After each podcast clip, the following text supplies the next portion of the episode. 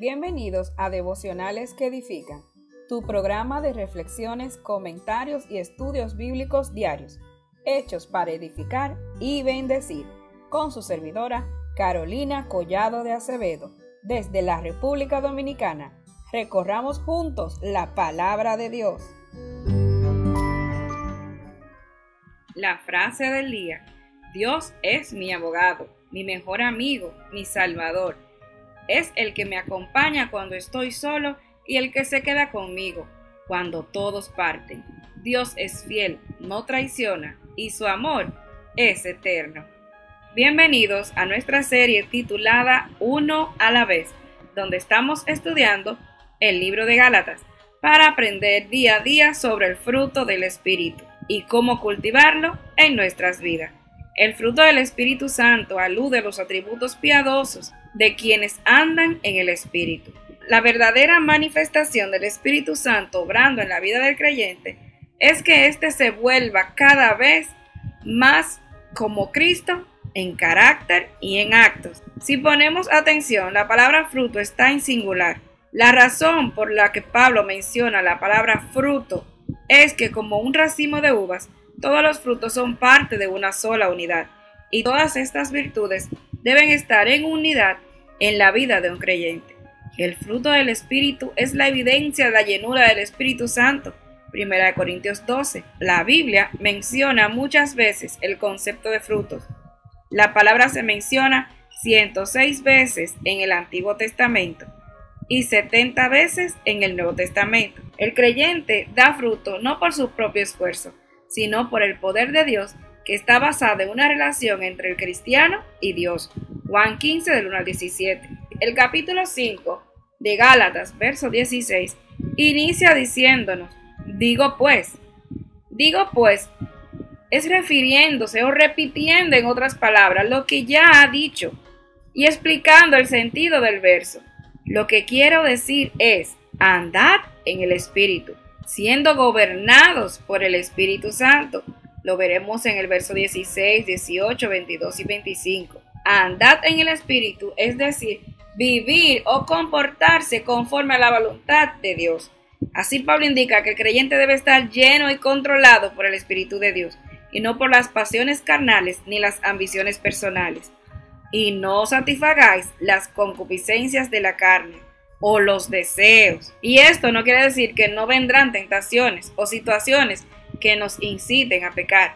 Lo que no debemos es satisfacerla, caer, hacerla sentir bien, darle paso en nuestras vidas a estas malas prácticas, no darle cabida en nuestro diario vivir.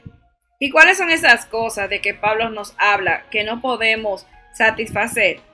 Bueno, son, verso 19, y manifiestas son las obras de la carne, que son adulterio, fornicación, inmundicia, lascivia, idolatría, hechicería, enemistades, pleitos, celos, iras, contienda, disensiones, herejías, envidias, homicidios, borracheras, orgías y cosas semejantes a estas.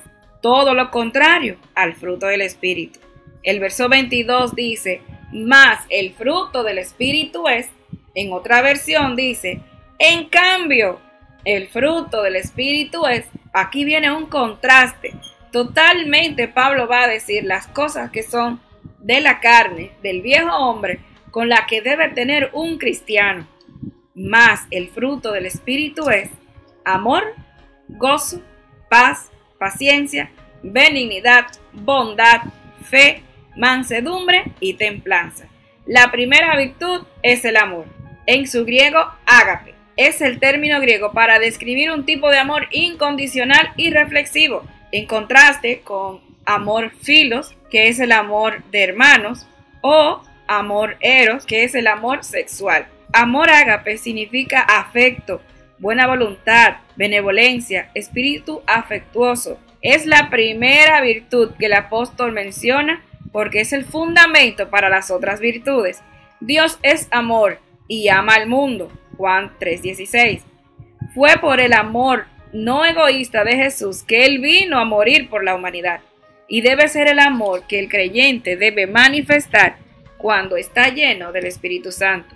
El amor es que realmente hace que el resto de las manifestaciones sean una consecuencia. Sin amor no puede haber las demás características, porque el amor se extiende, se manifiesta las demás características del Espíritu. El amor es uno de los atributos de Dios que son comunicables, es decir, que yo también puedo tenerlo. Dios es amor, primero de Juan 4:8. El que no ama no ha conocido a Dios, porque Dios es amor. El día de hoy te invito a que todas las cosas que hagas, la hagas con amor. Cultivemos el fruto del Espíritu que está en nosotros. Que si hoy estás en cualquier situación, actúes con amor. Ve a los demás o lo que hagas con amor con afecto, buena voluntad, benevolencia, un espíritu afectuoso. Y sí, así como lo oyes, amigo que estás escuchando el programa de hoy, estas cualidades la da el Espíritu Santo, el cual está con nosotros desde que aceptamos a Cristo como nuestro Salvador. Si quieres hoy tener estas cualidades, te invito primero a que aceptes a Cristo como tu único y suficiente Salvador.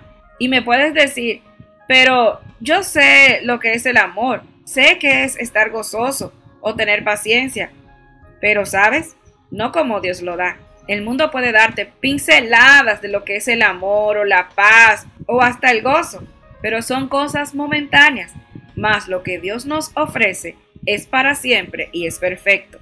Agustín dijo, ¿cómo se ve? Tiene manos para ayudar a otros, pies para apresurarse hacia el pobre y necesitado ojos para ver la desdicha y necesidad, oídos para oír los gemidos y tristeza del hombre. Así es como se ve el amor. Que podamos hoy ver con amor, actuar con amor, al mirar a tu compañero de trabajo, escuela o en el hogar, que sea con amor. Al dar una respuesta, sea con amor. Primera de Corintios 16, 14. Todo lo que hagáis, hacedlo con amor que podamos vivir día a día cultivando el fruto del Espíritu en nuestras vidas. Hoy vimos el amor, mañana te espero con ansias para seguir cultivando el fruto del gozo. Bendiciones y hasta mañana.